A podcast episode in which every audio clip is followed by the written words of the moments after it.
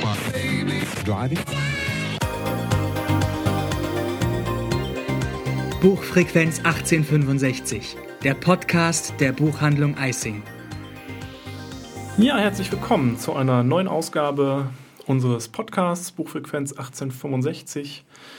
Ähm, heute mal wieder, muss man sagen, mit mir, Björn Seelenbinder. Und mit mir, Wolfgang Specker.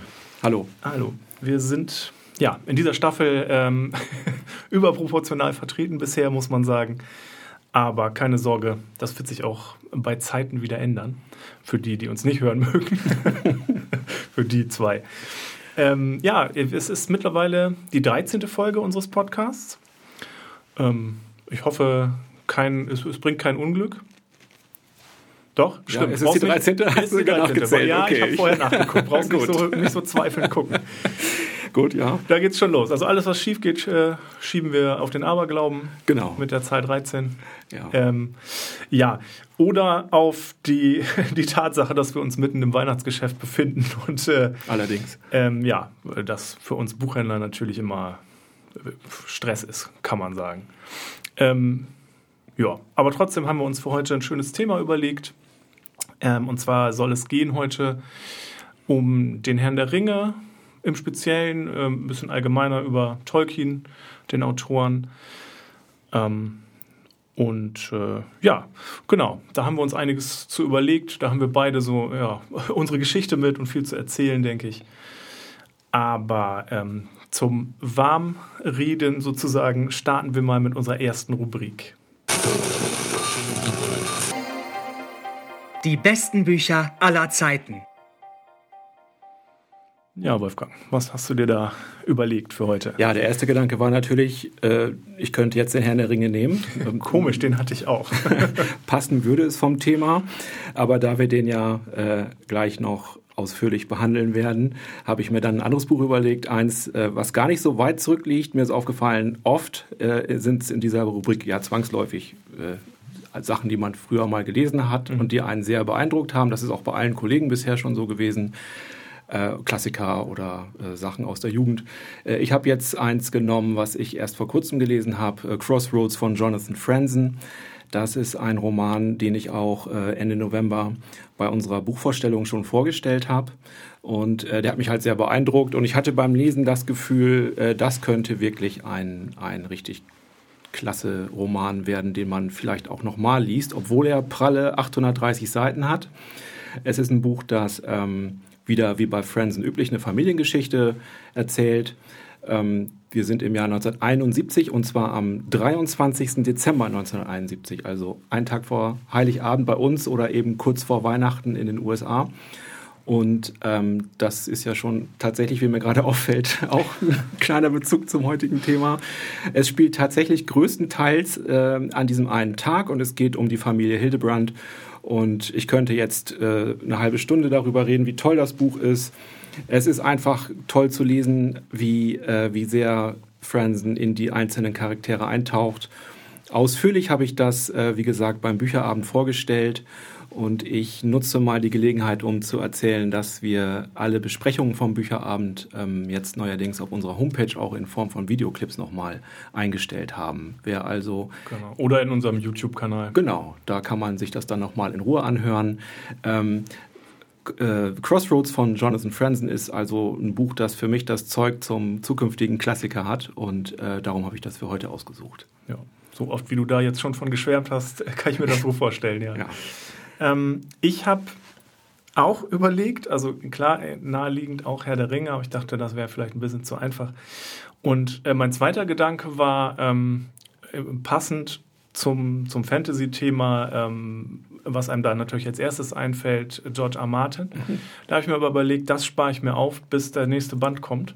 Also, falls es dann noch sowas wie Podcast gibt. ja, das kann auch dauern. Das genau. kann auch dauern, ja. Ähm, und habe dann aber äh, vor meinem Bücherregal stehend noch ein anderes ähm, in die Richtung gefunden, äh, was, mich, was mich sehr beeindruckt hat was ich super gerne gelesen habe, wo ich auch, wo du das gerade sagst, dass erst so das Gefühl hatte, ist noch gar nicht so lange her, dass du das gelesen hast. Dann habe ich geguckt, wann es erschienen ist und ich muss sagen, es ist doch schon fast 20 Jahre her. Ähm, es geht nämlich um äh, Otherland von Ted Williams. Ah. Ähm, vierbändiger ja, Epos, äh, vier richtig dicke Bücher. Ähm, Ted Williams hat die veröffentlicht zwischen 96 und 2001. Ähm, könnte sich George R. Martin mal eine Scheibe von abschneiden. Vom, flott, ja. vom Tempo, ja. Ähm, und das hat mich total fasziniert. Also auf äh, Deutsch ist es irgendwie, ich glaube, der erste Band 2002 erschienen und ähm, dann so hintereinander weg. Und die habe ich bei Erscheinen noch immer verschlungen. Ähm, alleine schon deshalb, weil die wunderschön, wunderschöne Cover hatten. Mhm. Ähm, so Hardcover-Bücher ähm, waren das damals mit einem ganz aufwendig gestalteten Cover mit so, ja, egal, kann man nicht beschreiben. Das ist ja ein Audiomedium hier, müsst ihr euch angucken. ähm, hat mich auf jeden Fall sehr beeindruckt und die Geschichte ist auch visionär. Also es äh, geht um Leben in der virtuellen Realität, ähm, spielt also in einer nahen Zukunft und ähm, ja, eben viele Menschen leben einfach nur noch in der virtuellen Realität, weil die inzwischen so gut geworden ist, dass man da komplett eintauchen kann. Ähm, und es werden dann, ja, verschwinden sozusagen ähm, Kinder, beziehungsweise werden in der virtuellen Welt gefangen genommen und können dann nicht mehr zurück. Das ist so ein bisschen die, der, der rote Faden. Ein komplexes Werk, muss man sagen. Also es gibt sehr viele Personen, viele Handlungsstränge, die parallel laufen, sich immer wieder verweben. Ähm, ja, super. Also auch tatsächlich ein bisschen sperrig zu lesen, muss man sagen. Auch das passt ja durchaus zu unserem Hauptthema mhm. heute. Auch der Verlag. Ich glaube, das ist auch bei Klett Cotta erschienen. Ja, in der Tat. Also genau. ich kann das bestätigen. Ich weiß das noch sehr genau, dass du, ähm, obwohl ich mich auch gerade erschrocken zeige, dass das schon so lange her sein soll. Also ich weiß noch sehr wohl, wie du die gelesen hast und auch davon geschwärmt hast. Die sind damals, das war eine große Sache damals. Ja. Ja, absolut. Doch, kann ich nur empfehlen. Ich, ich muss gestehen, ich habe jetzt gar nicht geguckt, ob die noch lieferbar sind. Ich hoffe es sehr. Ähm, ja, egal. Einfach mal nachgucken. Lohnt sich auf jeden Fall. Gut, ähm, ja, und dann denke ich, können wir auch zum Hauptthema kommen.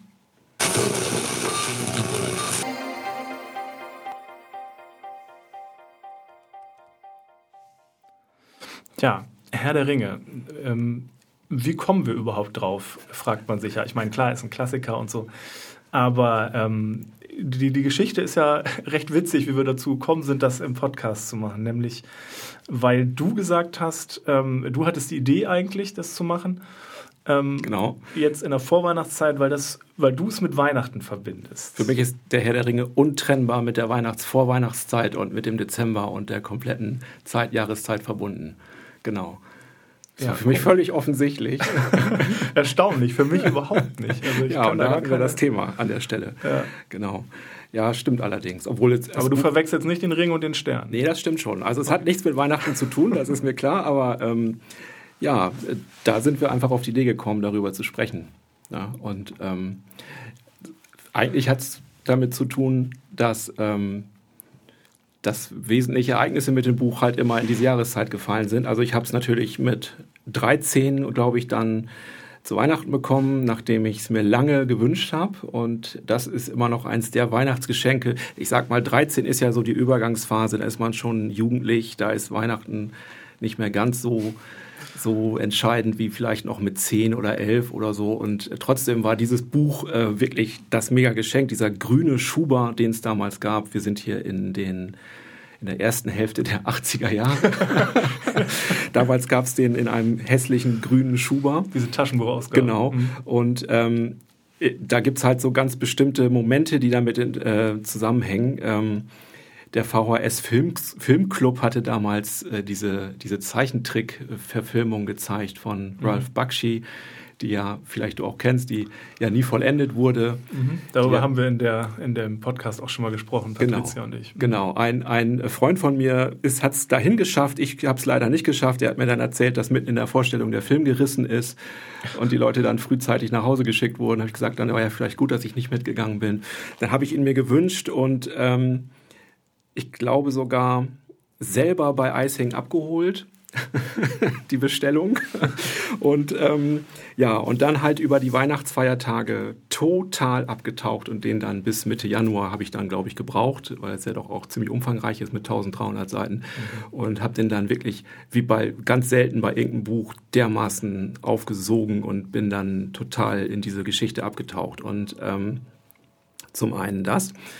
Ja, und dann ähm, hat äh, auch übrigens der gleiche Freund das Buch auch zum selben Weihnachtsfest bekommen. Ähm, beziehungsweise war das, glaube ich, ein bisschen anders. Der hat sich die Bände einzeln gekauft und der leere Schuber, der stand dann bei hier in dieser Buchhandlung Eising dann noch leer im Regal und nach Weihnachten so ist er dann noch hierher gestiefelt und hat gefragt, ob er denn den leeren Schuber zu den Büchern noch haben kann. Das sind auch so Momente, die, die man auch nicht vergisst. Auf jeden Fall haben wir dann parallel gelesen und konnten uns dann auch austauschen und waren auch immer ungefähr gleich weit und so. Das. So, dann ist lange Jahre nichts passiert. Das Buch stand im Regal und ist in Vergessenheit geraten und dann Irgendwann habe ich dann schon als Buchhändler gearbeitet und 2001 ist ja dann äh, von Peter Jackson die Verfilmung in die Kinos gekommen. Das war ja auch was Besonderes. Man hat ja ähm, im Jahr 2000 erfahren, dass in, in Neuseeland die, äh, der Herr der Ringe ähm, als Trilogie verfilmt wird und zwar gleichzeitig werden alle drei Filme gedreht. Das war ja zu dem mhm. Zeitpunkt auch noch nicht, nicht äh, normal. Und dann hat der Erscheinungsrhythmus wurde halt mit Dezember 2001 für Teil 1, Dezember 2002 und Dezember 2003 angegeben und ja, 18. oder 16. Dezember, glaube ich, Vorpremiere im M-Center Kino damals noch, 0 Uhr. Drei Stunden Film mitten im Weihnachtsgeschäft und dann um halb vier morgens zu Hause. Äh, schwer begeistert, dann ähm, um 9 Uhr in Leer noch, damals in der Buchhandlung, dann bei, in Papmok angerufen und mit dir gesprochen, weiß ich auch noch. Und ja. du hast erzählt, du hättest ihn auch in der Vorpremiere gesehen. Und ich weiß auch sogar noch genau, was du gesagt hast. Echt? Der Balrog war ja wohl der Hammer. das habe ich noch genau im Ohr. Ja, so, und dann ähm, habe ich in dem Dezember quasi aus lauter Ungeduld und Vorfreude den Herrn der Ringe dann mal wieder in die Hand genommen und auch gelesen. Ja. Komplett. Ja, das ging mir auch so, dass der Film mich wieder zum Buch ja. gebracht hat. Ja. Und dann äh, verrückterweise im nächsten Jahr und im übernächsten Jahr bei den Teilen 2 und 3 auch nochmal. Das heißt also, in diesen drei Jahren habe ich ihn dreimal hintereinander im Dezember gelesen. Immer so Weihnachtsgeschäft. Das war noch gerade die richtige Portion, die man, man ist ja doch recht kaputt, wenn man abends nach Hause kommt. Das ist ja im gesamten Einzelhandel so, nicht nur im Buchhandel, aber das ist schon, schon eine, eine fordernde Zeit. Die Öffnungszeiten sind verlängert und man hat echt viel, ein Vielfaches zu tun von dem, was man sonst so zu tun hat. Macht ja auch tierisch Spaß, aber es bleibt halt wenig Zeit für andere Dinge. Und dann war das so ein Projekt, dass man, ähm, dass ich versucht habe, den bis zum Filmstart dann immer noch mal durchzukriegen. Ich habe jedes Mal äh, andere tolle Sachen in dem Buch entdeckt. Und äh, da kommt das vielleicht her, mhm. dass ich das damit verbinde. Ja, so schnell sind Weihnachtstraditionen geboren. Ja. Statt drei Haselnüsse für Aschenbrödel der Herr der Ringe. genau. ja. Ähm, hattest du denn den, den Hobbit gelesen vorher? Also bevor du den Herrn der Ringe gelesen hast? Also ich habe den dann irgendwann mal gelesen. Äh, und zwar hat mich der nie angesprochen. Da schneiden wir ja schon ein Thema an, was nachher auch noch kommt, nämlich ähm, Übersetzung. Der Hobbit äh, war ja lange Zeit in Deutschland immer nur als der kleine Hobbit äh, verfügbar mhm. und das war eine sehr gewollt äh, kindgerechte Version im Deutschen. Das ja, war wirklich damit anfangen konnten. Acht so bis, Buch, ich ne? hätte wirklich gesagt für zehn Jahre, also wirklich, äh, das war auch wirklich so übersetzt vom Verlag und das war auch gewollt. Allein der Titel der kleine Hobbit äh, entspricht ja gar nicht dem Original. Und dann ähm, gab es halt zu, auch zum Filmstart, das hat der Verlag natürlich schlau gemacht, ähm, vom vom Hobbit äh, eine Neuübersetzung und gebunden. Dann hieß es Der Hobbit und es war eine neue Übersetzung von Wolfgang Krege und die war richtig gut. Die war richtig gut und die, äh, da hat man das Buch quasi ganz anders gelesen. Ähm, viel unmittelbarer, also nicht so, so kindisch, kann man ja schon fast sagen. Mhm. Und ähm, da habe ich den dann gelesen, weil ich, es musste ja dann auch mal sein, ne, sozusagen, das musste noch eben abgehakt werden. Die Story kennt man ja. Ähm, da habe ich den dann gelesen, genau. Das war auch ungefähr so 2000 rum, als der dann rausgekommen ist. Und eben dieser Wolfgang Krege, der hat ja dann äh, so viel Lob dafür bekommen und dann vom Verlag den Auftrag bekommen, äh, den Herrn der Ringe neu zu übersetzen. Mhm. Und das hat er dann ja auch gemacht. Und ähm, ich weiß nicht, das können wir nachher nochmal in aller Ausführlichkeit äh, besprechen. Vielleicht, was er da verbrochen hat. verbrochen hat, ja. Ja, ja da gab es große Diskussionen. Ähm, ja, wobei, das können wir auch jetzt. Können wir auch machen, es stimmt. Wir also, sind ja schon dabei. Ja, ja, genau. Also es ist halt so, ähm, dass der Herr der Ringe so ein die Faszination, das ist ja nicht nur bei mir so, das ist ja äh, seit 30 Jahren, äh, 40 Jahren, ich weiß nicht, also die Geschichte ist ja die, dass es ähm, äh, in, in den Ende der 60er Jahre, glaube ich, oder Anfang der 70er nach Deutschland gekommen ist, weil, äh, weil in Amerika eine, ähm, eine äh, wie nennt man das, ein Piratendruck? Nee, eine, eine, ähm, eine schwarze Kopie. Also jedenfalls ein, ein Druck äh, kursierte, der nicht freigegeben war weil Tolkien sagte, Taschenbücher, sowas Degeneriertes äh, möchte ich nicht von meinen Büchern. Und dann hat aber ein amerikanischer Verleger halt so lange im Urheberrecht gewälzt, bis er meinte, eine Lücke gefunden zu haben. Und die Studenten haben es dann unter sich äh, regelrecht verbreitet und dann wurde es zu einem klassischen Kultbuch. Dann hat der Herr, Herr ähm, Klett, glaube ich sogar hieß er tatsächlich, hat das dann in Amerika eingekauft, mutig und hat es dann in Deutschland veröffentlicht. Und ähm, ja, und dann hat es halt ähm, immer mehr Bekanntheit erlangt und durch die Verfilmung ist es natürlich dann explodiert. Ne? Also, ja. Und der Verlag hat natürlich nicht zufällig die neue Übersetzung da angesiedelt, sondern hat gesagt, jetzt oder nie. Und leider muss man sagen, äh, ist die neue Übersetzung aus Sicht der meisten Leute halt, halt völlig misslungen, denn es ist gewollt modernisiert.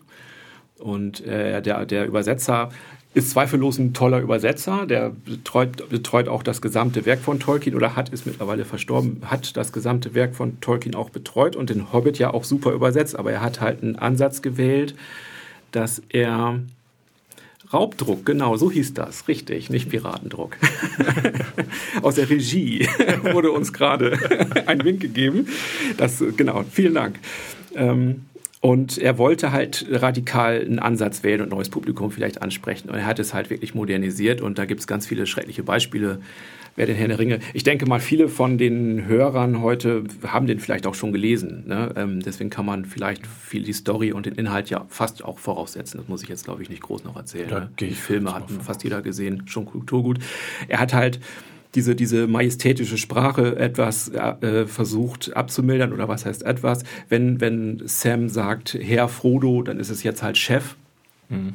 Und ähm, äh, böse Kunde ist jetzt, ich habe ich hab, äh, ich habe Post für dich, also ganz äh, so umgangssprachlich so so und das das ist halt bei ganz vielen Leuten schlecht angekommen. Verständlich, ja. Und der Verlag hat dann tatsächlich äh, im Laufe der letzten Jahre auch wirklich reagiert und, und diese neue Übersetzung jetzt auch wieder zurückgefahren. Und die, die äh, ursprüngliche gute Übersetzung von Margaret Carew ist jetzt eigentlich immer die, die verwendet wird. Und die hat es halt gut getroffen, denn jetzt bin ich, jetzt bin ich dabei. Jetzt muss ich das auch weiter ausführen. Ja, Sprache, ist, Sprache ist halt das ganze Ding äh, beim Herrn der Ringe. Denn Tolkien ähm, war Philologe und Sprachwissenschaftler und das war für ihn der Aufhänger. Die Namen, die Herkunft der Namen, die Lieder, äh, die, die, Geschichte hinter den Liedern und hinter den Namen, das war für ihn viel interessanter als, als das, was vordergründig in der Geschichte passiert. Und, äh, da gibt es ja auch wahnsinnig viel Sekundärliteratur, genau. wo das erfasst genau. ist. Also Silmarillion ja, zum richtig, Beispiel genau. oder diverse andere. Ja, also meterweise. Und vieles davon ist alles posthum veröffentlicht worden von seinem Sohn, weil er, er hat eigentlich nur den Hobbit und den Herrn der Ringe zu Lebzeiten veröffentlicht. Und alles andere kam später. Und ähm, er hat halt diese ganze Welt, Mittelerde, schon ganz früh erf erfunden, schon in Jugendjahren. Das fand ich halt so interessant. Ne? Also wenn man sich mit Tolkien ein bisschen beschäftigt, man, man kann das Werk nicht von ihm trennen. Und darum bin ich da vielleicht auch so fasziniert davon. Ne? Der hat schon, also er war mit zwölf Jahren vollweise, wurde dann äh, untergebracht bei einem ähm, Gelehrten, der ihn dann schon ganz früh mit Altenglisch in Kontakt gebracht hat. Und er hatte schon mit 15, 16 äh, erste Fantasiesprachen erfunden und hat sich auch mit, mit äh, Gotisch und äh, äh, Keltisch und solchen Sprachen beschäftigt und hat daraus dann nach und nach ähm, seine eigene seine Forschung immer weiter ausgebaut, sodass er das später dann auch in Oxford studiert hat und Professor wurde für Philologie.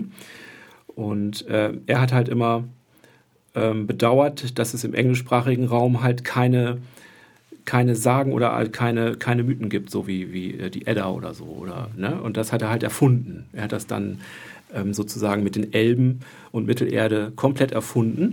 Und ähm, sich auch viel in anderen, bei anderen Mythologien bedient, ne? Ja. Also nordische Mythologie und Richtig. alles Mögliche fließt da so mit ein. Genau. Ne? Was ich interessant fand, das habe ich tatsächlich jetzt erst gelesen ähm, in der Vorbereitung auf die Folge. Anscheinend ist weit vor Tolkien 1875 ähm, hat man in irgendeinem englischen Dorf ein, eine goldene Münze gefunden mit einem römischen Namen aufgeprägt. Und hast du das auch gelesen? Das habe ich auch gelesen, 130 Kilometer weiter hat man dann eine Bleiplatte gefunden, wo dieser Mensch, der, der- also der Träger des Namens, ich habe den Namen gerade vergessen, ähm, den Dieb äh, verflucht. Ne? Also das heißt erstmal diese beiden archäologischen Funde und dann der Zusammenhang dazwischen. Und da hat man dann, ein Jahr später hat Tolkien dann äh, über diese Münze, ähm, also gefunden wurde die Münze, jetzt muss ich eben mit den Jahreszahlen aufpassen, Tolkien ist 1892 geboren, auf jeden Fall hat er irgendwann mal ähm, eine, ein Gutachten über diese Münze geschrieben, ein philologisches Gutachten. Und ein Jahr später hat er dann mit dem kleinen Hobbit ange oder mit dem Hobbit angefangen. Das heißt also, da mag ja wohl ein Zusammenhang bestehen. Ne? Das kann man vermuten, ja. Und den Hobbit hat er halt erfunden, weil er das eigentlich nur abends seinen Kindern ähm, erzählt hat als Einschlafgeschichte. Und er hat das gespickt und äh, aus seinem eigenen Vergnügen mit diesem ganzen Hintergrundwissen aus, aus seiner Mythologie. Das hat die Kinder nicht interessiert, wo die Zwerge herkamen und die Elben. Aber das hat er einfach für sich gemacht, um das ein bisschen interessanter zu gestalten.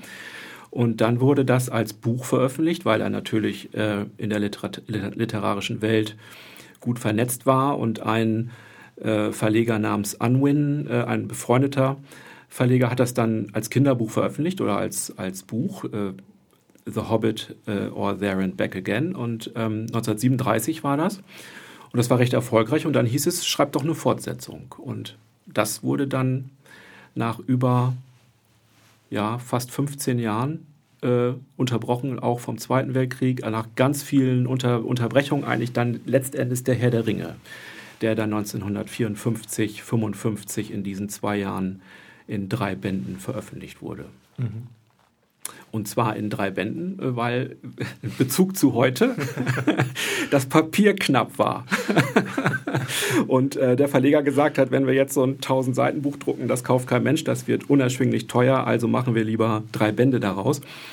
Und eigentlich wollte Tolkien das gar nicht als, als Trilogie haben. Das ist also eines, einer der großen Irrtümer, dass man immer von der Herr der Ringe Trilogie spricht. Eigentlich ist es ein Buch, was nur zufällig aufgeteilt wurde. Ja, ja. Also wenn du das so beschreibst, merkt man ja schon, es steckt unheimlich viel drin, also unheimlich viel Arbeit und so. Ähm, das, das ist ja auch das, was eigentlich am Herrn der Ringe so das Faszinierende ist. Das ist ja nach heutigen Maßstäben, wenn man das so liest, würde man ja nicht sagen, dass das so rein handwerklich, schriftstellerisch Genau. wahnsinnig gut geschrieben ist Richtig.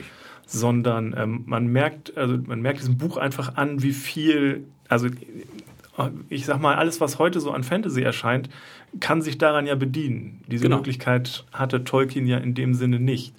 Das ist das, was dieses Buch so faszinierend macht, finde ich. Die, die ganze, ja, eben sozusagen ein ja, Genre begründet, das habe ich auch in der Vorbereitung auf den Podcast gelesen, ist tatsächlich umstritten, ob er damit tatsächlich das Genre begründet hat. Es gab vorher noch die, die, ähm, diese Conan-Reihe, Genau. die Sword war eigentlich noch Sorcerer. davor. Richtig. Genau, also ähm, ist es strittig, ob er das Fantasy-Genre wirklich so begründet hat. Aber man kann schon sagen, ähm, dass das dem einen Ja. enormen Schub verliehen hat. Er Also selber hat die. Formulierung Fantasy abgelehnt. Ja, genau. Also er war, er schwebte einfach. Ja, das ist das Tolle. Also ähm, er hat es auch nicht geschrieben, äh, wie ein Autor heute vielleicht einen Roman schreibt äh, mit dem Hinblick aufs Publikum und Erfolg und ich will ja mal einen richtigen Bestseller landen oder so, sondern er, er in erster Linie eigentlich zu seiner eigenen Freude getan. Und ähm, er, hatte, er wollte wirklich diesen, was ich eben eingangs kurz erwähnt habe, diesen äh, ein Epos oder eine, eine magische Welt erschaffen und weil er meinte, dass das fehlt in, in der englischen Literatur. Und äh, darum war das ihm auch so wichtig, dass alles stimmte. Und er hat wirklich tausend Jahre Geschichte da oder tausende Jahre Geschichte da erfunden und ähm, ausgearbeitet und das war alles in der Schublade. Es war eigentlich eher peinlich in, in den Professorenkreisen. Also da galt er eher als Sonderling, wenn er da, ja, toller Professor, privat hat er da so ein Thema, ne? sehr peinlich so, also Kinderkram. Kluger Mann, aber ein bisschen durchgeknallt. Ja, genau. Ne? Und ähm, da, da hat er sich bedient und ähm, das, äh, er hat auch Bücher ja also heutzutage gibt es ja Creative Writing und wenn man jetzt einen amerikanischen Roman liest, dann weiß man, da hat sich jemand damit beschäftigt, wie, wie baut man Plot auf, wie werden Charaktere entwickelt, wie, wie baut man Spannungsbogen. Das hat ja alles, hat ihn alles gar nicht interessiert. Er hat einfach aus anderen Ansätzen heraus erzählt. Aber das macht das Buch auch so besonders, finde ich. Ja. Es gibt da eine Besonderheit, die mir da aufgefallen ist, ähm, dass er zum Beispiel äh, also ich, ich sage jetzt mal einen Punkt aus der Story. Die, die, die Fellowship, also die Gemeinschaft, ist ja am Ende von Band 1 ähm, zerbrochen. In drei Parteien, ne? Mhm. sag ich jetzt mal. Ich setze das jetzt voraus. Ja. Frodo und Sam machen sich auf den Weg nach Mordor.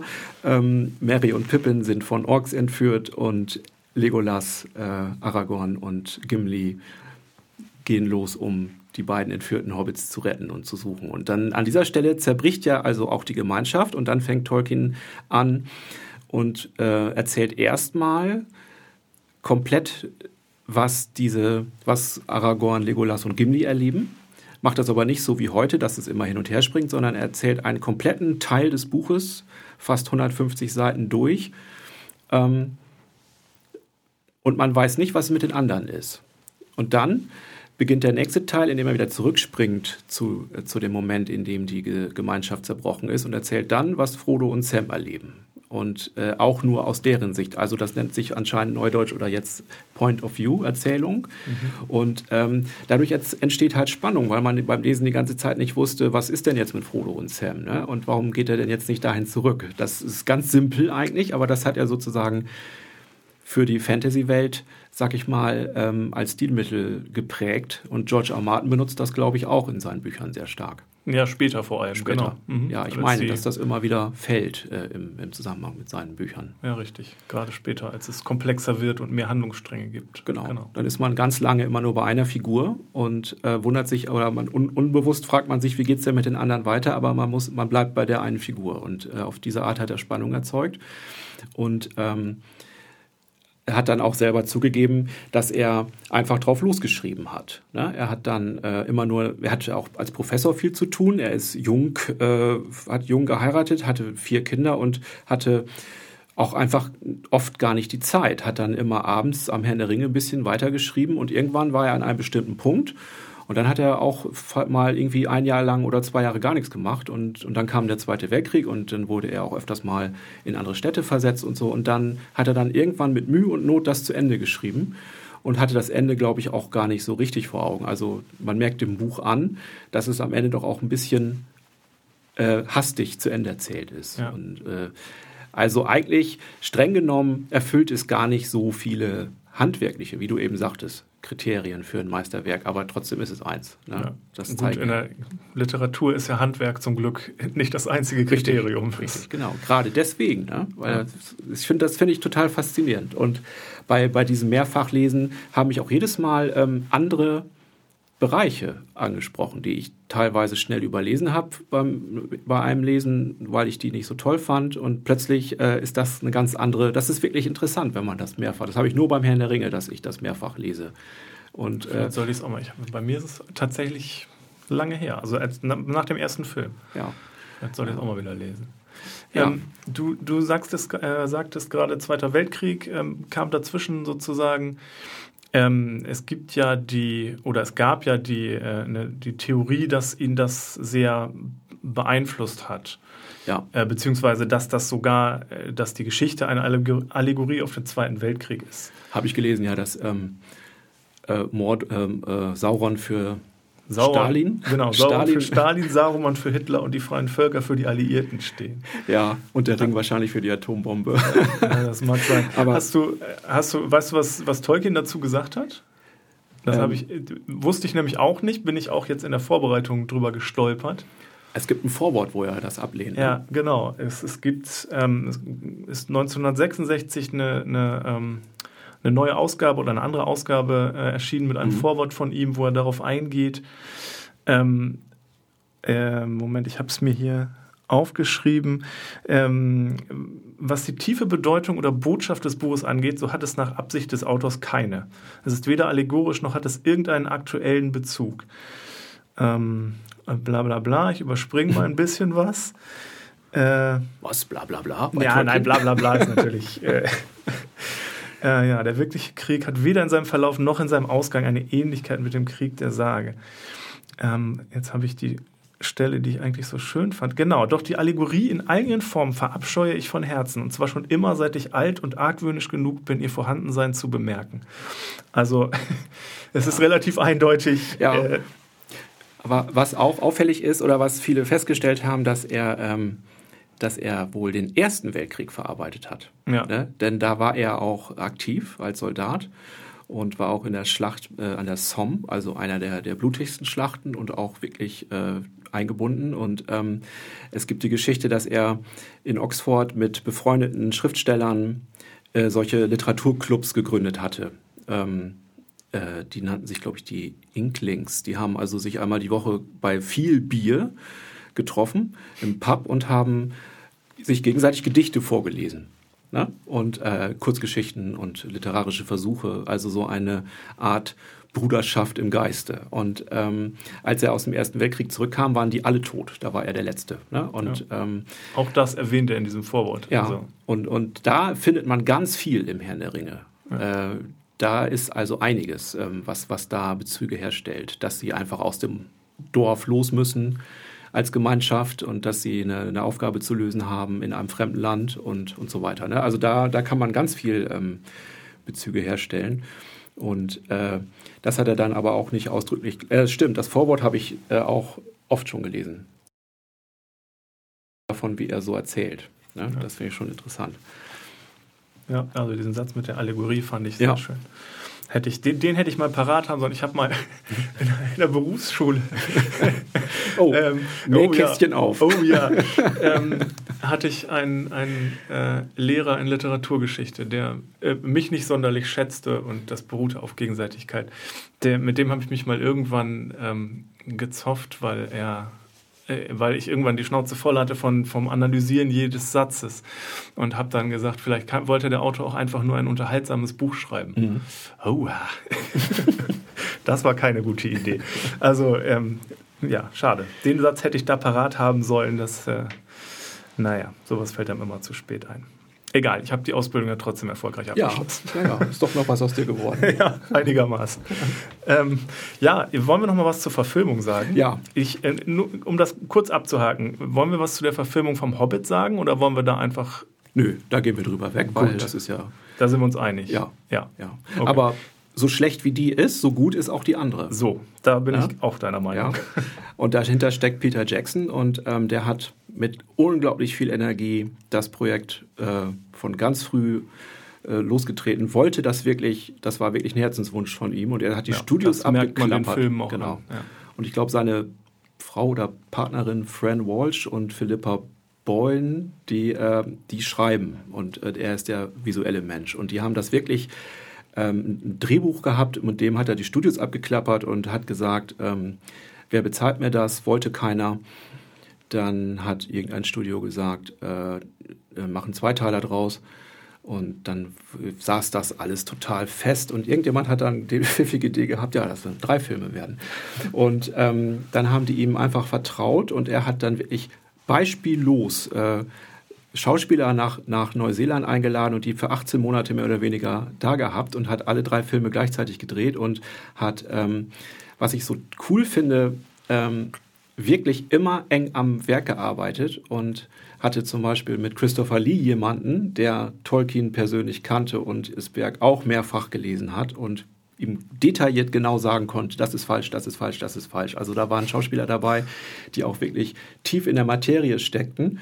Und er hat sich mit ähm, Alan Lee und Rob John Howe zwei Illustratoren geholt, die seit Jahrzehnten ähm, Tolkiens Welt illustriert haben. Die also auch vom Fach waren sozusagen. Nicht nur für das Buch, sondern generell. Die haben also alles malerisch und grafisch schon dargestellt. Und er hat es alles schon. Er, muss, hat sie engagiert als äh, künstlerische Begleitung und die haben halt die Waffen, die Helme, die Schlösser, die Wappen, alles äh, eins zu eins dann schon übernehmen können aus ihrem Fundus. Und darum ist es auch so gut geworden. Und ähm, da hat man wirklich gemerkt, er hat natürlich filmisch einige Änderungen vorgenommen. Ähm, ja, das gehört dazu. Ne? Ja, das kann man ihm auch verzeihen, weil er umso schöner ähm, viele Textstellen Manchmal hat er auch eine Textstelle aus dem Buch, eine wichtige Textstelle aus dem Buch an einer ganz anderen Stelle von einer anderen Person sagen lassen. Aber man freut sich trotzdem, dass die Stelle drin vorkommt. Und das passte dann auch. Ne? Und ähm, ja, also diese, diese Filme, irre. Ja, also fast beispielloser ja. Erfolg, muss man sagen. Ähm, Wobei. Ein rein, ja. rein Zahlen, also auszeichnungsmäßig äh, 30 Oscar-Nominierungen. Ähm, letztlich sind es nur 17 Oscars geworden.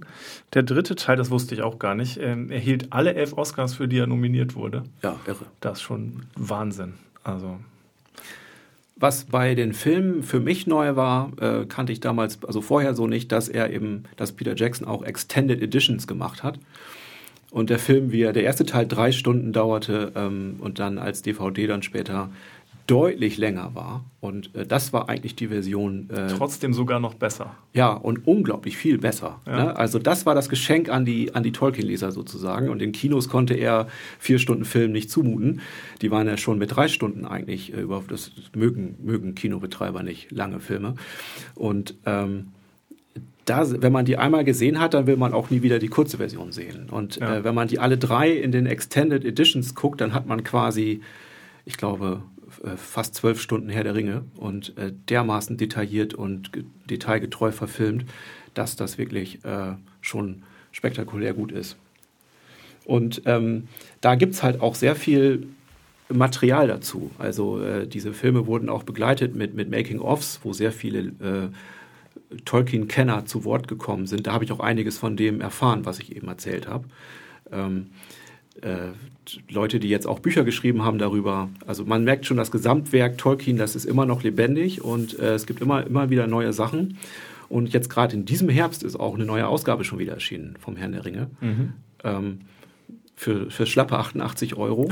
Äh, und äh, Aber die, sieht halt auch entsprechend aus. Ja, also sieht toll aus. Na, hat halt das erste Mal die Originalillustrationen von Tolkien selber mit drin. Ne? Und ähm, wenn es die damals gegeben hätte, hätte ich mir die vielleicht zu Weihnachten gewünscht. Ne? Ja. ja. ich habe noch, habe ich jetzt gesehen, die, diese rote leinengebundene Ausgabe. Auch wunderschön. Ja, also da gibt es mehrere mittlerweile. Und ähm, ich habe eine Zeit lang, war das einfach auch toll, im Buchhandel zu arbeiten und den Herrn der Ringe verkaufen zu können. Und der war, glaube ich, sogar als Taschenbuchschuber in der Zeit dann irgendwann auch mal auf Platz 1 der Bestsellerliste und wir konnten gar nicht so schnell nachbestellen, wie wir den brauchten. Und das macht natürlich schon Spaß, wenn man, wenn das Herzensbuch, um, um unsere Kollegin Frau Heberle, die man ja auch aus diesem Podcast kennt, mal zitieren zu dürfen, wenn, wenn man das dann auch noch äh, in, in rauen Mengen verkaufen darf. Hat schon Spaß gemacht und Leuten das erzählt. Und äh, die ganze Thematik Übersetzung, ähm, die, die wird dann auch erwähnt bei uns, ne? weil mhm. ich das auch wichtig finde. Das, ja. äh, ich will natürlich jetzt nicht den Leuten irgendwelche äh, Sachen vorschreiben, aber wenn man die Wahl hat, ähm, habe ich auch immer die alte Übersetzung am Lager, ja, weil ich finde, dass die so viel schöner ist. Ja, eindeutig. Ähm, ja, ja, eine Sache ja. noch, die ich, die ich nicht wusste, ich weiß nicht, ob du es wusstest, ähm, apropos Peter Jackson, ich habe in der Vorbereitung noch ein bisschen drüber gelesen und auch über, ähm, über Herr der Ringe Verfilmungen. Es gibt ja tatsächlich einige, also diese alte Zeichentrick mhm. hast du erwähnt, die ich ganz furchtbar finde. Und es gibt auch noch andere Versuche, die allesamt irgendwie gescheitert sind, mehr oder minder. Ähm, wusstest du, dass ähm, Peter Jackson ähm, ähm läuft ja im Moment eine Beatles-Dokumentation genau. äh, mhm. auf Apple Plus, glaube ich. Läuft ja, auf ne? Disney. Äh, Disney Plus, Plus, sorry, Disney Plus, genau. Get Back, ja. Get Back, genau. Ähm, Wusstest du, dass die Beatles äh, den Herrn der Ringe verfilmen wollten? Habe ich mal irgendwo gelesen, aber mehr weiß ich nicht darüber. mit, also die haben Stanley Kubrick tatsächlich angesprochen. Ja. Ähm, äh, mit, mit sich in der Hauptrolle, also in den Hauptrollen, in vier Hauptrollen halt, äh, den, den Herrn der Ringe zu verfilmen. Ähm, äh, letztlich ist es daran gescheitert, dass Tolkien das nicht wollte. Ah, erstaunlich. Sie, sie wollten, ja, sie wollten halt vier Hauptrollen spielen, den Soundtrack dazu machen. Ja. Und Tolkien hat gesagt, nee, äh, eine Popband Nee, das möchte ich nicht. Passt ja in die Zeit. Das muss dann ja irgendwo Ende, auch Ende der, der 60er irgendwann gewesen sein. Ja. Ja. Ja. ja. nee, aber das kann ich nochmal nachlesen. Wobei Get Back übrigens, ähm, ich habe Auszüge jetzt mir auf YouTube angeguckt, äh, echt gut ist. Ja. Muss wohl so sein. Ich habe da keinen Bezug zu den Beatles, muss ich zugeben. Also auch da ist Peter Jackson wieder ein, ein äh, Thema angegangen. Äh, er ist halt totaler Beatles-Fan, ne, immer schon gewesen. Und es gab halt diese kleinen Ausflug jetzt zu dem Thema. Es gab halt irgendwie ähm, diese letzte geplante Tour, ähm, die die Beatles machen sollten oder Live-Auftritte zumindest. Und das äh, endete dann in dem Auftritt auf dem Dach von dem Apple-Gebäude. Das ist ja ein sehr bekannter Auftritt, den du vielleicht auch schon mal gesehen hast. Ja. Und dann haben die sich zwei Wochen lang im Studio getroffen und sollten jetzt äh, Songs einproben, neue Songs auch. Und ähm, die allgemeine Stimmungslage weltweit war eher so, dass man dachte, die verstehen sich nicht mehr, die be bekriegen sich nur noch und da gibt's nur noch, äh, Yoko saß immer daneben, Yoko Ono und es gab immer nur Diskussionen und, ähm, und dies, das wurde komplett mitgeführt. Es gab 50 Stunden Filmmaterial über diese äh, zwei Wochen und die sind irgendwo in irgendeinem Regal verstaubt und äh, Peter Jackson hat die jetzt zur Verfügung gestellt bekommen und hat drei Jahre lang daraus äh, die besten Szenen ausgesucht, restauriert und ein dreistündig, eine dreistündige Doku gemacht, wo man jetzt den ganzen Tag mit den Beatles zusammen im Studio ist und mitbekommt, wie die so miteinander umgehen. Und äh, die haben sich total lieb gehabt. Und das war eine ganz herzliche Atmosphäre. Und das ist, da, da ändert er echt die Sicht der Dinge darüber. Und äh, das kann man sich gut angucken. Und das Buch dazu haben wir ja auch im Laden. so ist es. So eine Art Bildband mit, mit Skriptauszügen und so. Also echt ein, schon auch wieder ein tolles Projekt von Peter Jackson. Ja, ja aber wir wollen nicht zu weit abschneiden.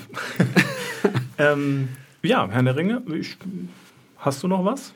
Ähm, ich, ich, glaube, das Wichtigste haben wir. Oder? Kurz und knapp jetzt erörtert. Ja, absolut. Da haben wir uns, haben wir uns arg zusammengerissen. Genau. Ich kann noch vielleicht ähm, den einmal noch beschreiben. Also es ist, der Verleger hat gesagt, in einer Videovorstellung mit 88 Euro sei das Buch viel zu billig. Man hört schon, wie schwer das Buch ist. Wenn man genau, die Karten sind natürlich hinten drin. Der Buchblock ist rot. Äh, diese Schrift vom Ring ist in den Buchblock eingearbeitet. Ähm, es ist eine einbändige Ausgabe natürlich. Tolles Papier, das macht richtig Spaß. Also äh, es gibt immer wieder neue Versionen. Ähm, es gibt jetzt schon einige Sonderausgaben. Äh, die Zeit, wo es nur den Grünen gab, die sind längst vorbei. Aber man kann immer wieder neu einsteigen und ähm, äh, die sich eine, eine schicke Version vom Herrn der Ringe anschaffen und dann nochmal eintauchen. Und wer weiß, was dann passiert.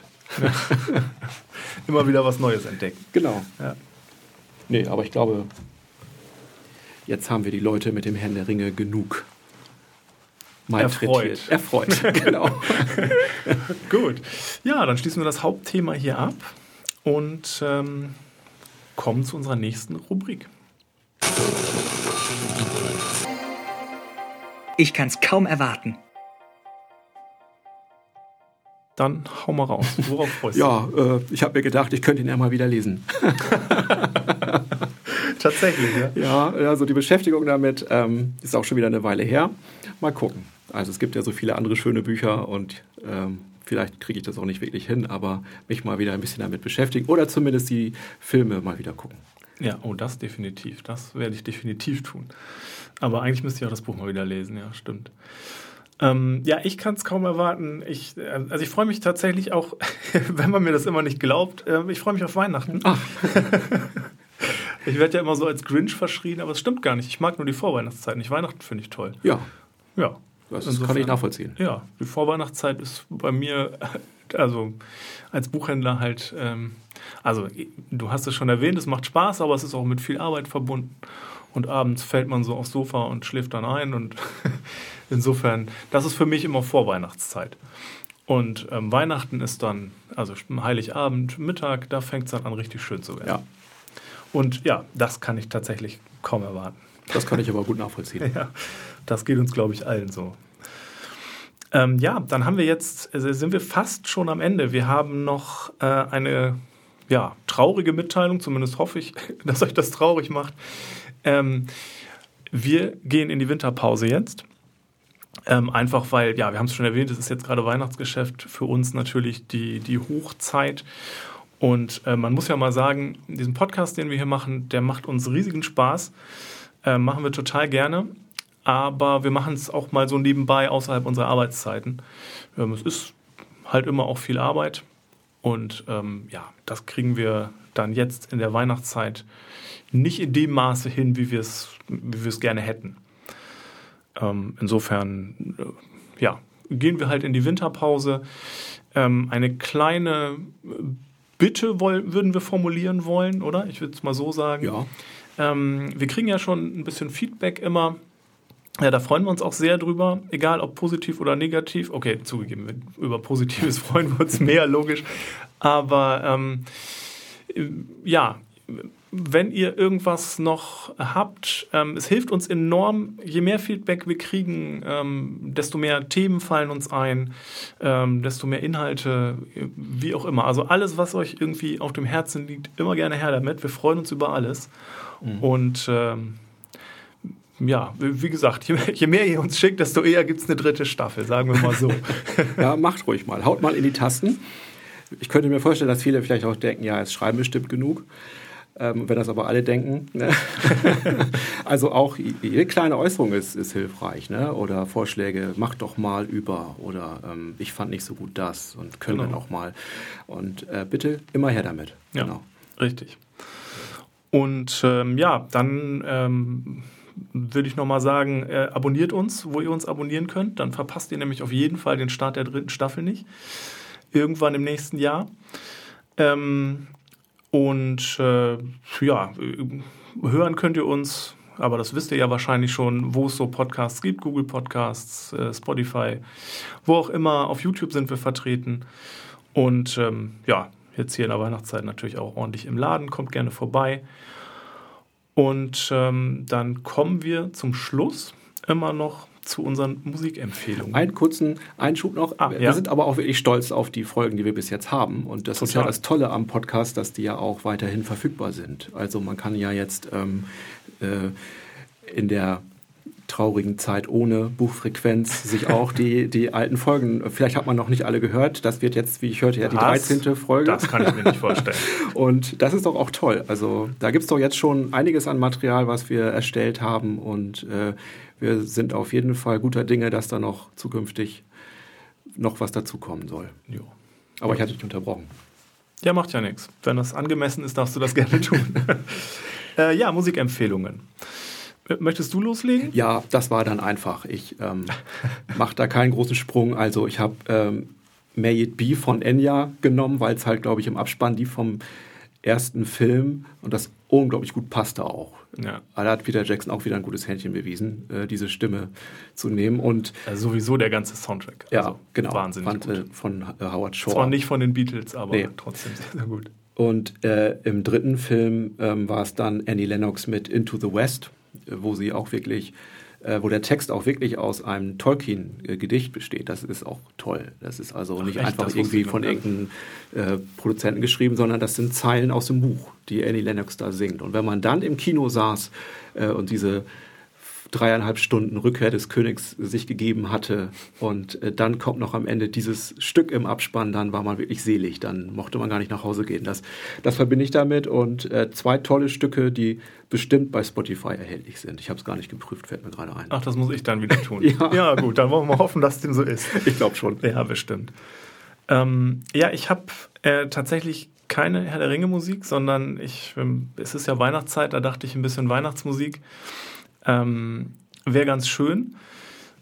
Äh, wer mich kennt, ich weiß, dass jetzt vermutlich nichts Klassisches kommt. Also ähm, dem ist auch so. Ich habe einmal von äh, Lemmy von Motorhead, leider schon verstorben, äh, Lemmy, Billy Gibbons und Dave Grohl. Billy Gibbons ist äh, Gitarrist oder Bassist, ich glaube, es ist der Gitarrist von ZZ Top. Äh, und Dave Grohl, ähm, ja, Ex-Drummer von Nirvana und jetzt bei den Foo Fighters. Ähm, die haben zusammen mal ein, waren auf einem Weihnachtsalbum vertreten ähm, und haben zusammen ein Lied gemacht, Run Rudolph Run. Das möchte ich auf die Playlist setzen. Und äh, von den Ramones, Merry Christmas, I Don't Wanna Fight Tonight. Auch schon Weihnachtsklassiker, kann man sagen. Äh, und ich habe als drittes noch, weil ja jeder, der mich kennt, weiß, wie sehr ich Last Christmas liebe. Das ist ja in seiner Gesamtheit eines der furchtbarsten Werke der Kunstgeschichte. Ähm, wo, ja, da passt einfach auch alles zusammen. Die Musik ist furchtbar, das Video ist schrecklich, der Text ist schlimm, also alles ganz furchtbar. Und es gibt von Richard Cheese, ähm, das ist ein ja, der macht so Lounge-Music eigentlich, so ein, sitzt am Klavier und nimmt sich irgendwelche Klassiker vor. Ähm, unter anderem hat er so Metal-Klassiker auf dem Klavier gesungen und so ein ganz toller Künstler, sehr unterhaltsam und der hat auch seine ganz eigene Version von Last Christmas gemacht. Das ähm, die höre ich mir gleich mal an. Das mach mal.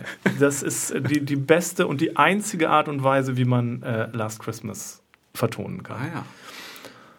Ja, äh, gut, da, damit bin ich durch. Dann würde ich sagen, sagen wir Tschüss, wünschen frohe Weihnachten, mhm. einen guten Rutsch, bleibt gesund, muss man ja sagen. Genau. Und ähm, ja, wir hören uns, so hoffe ich, im nächsten Jahr. Alles klar. Tschüss. Tschüss.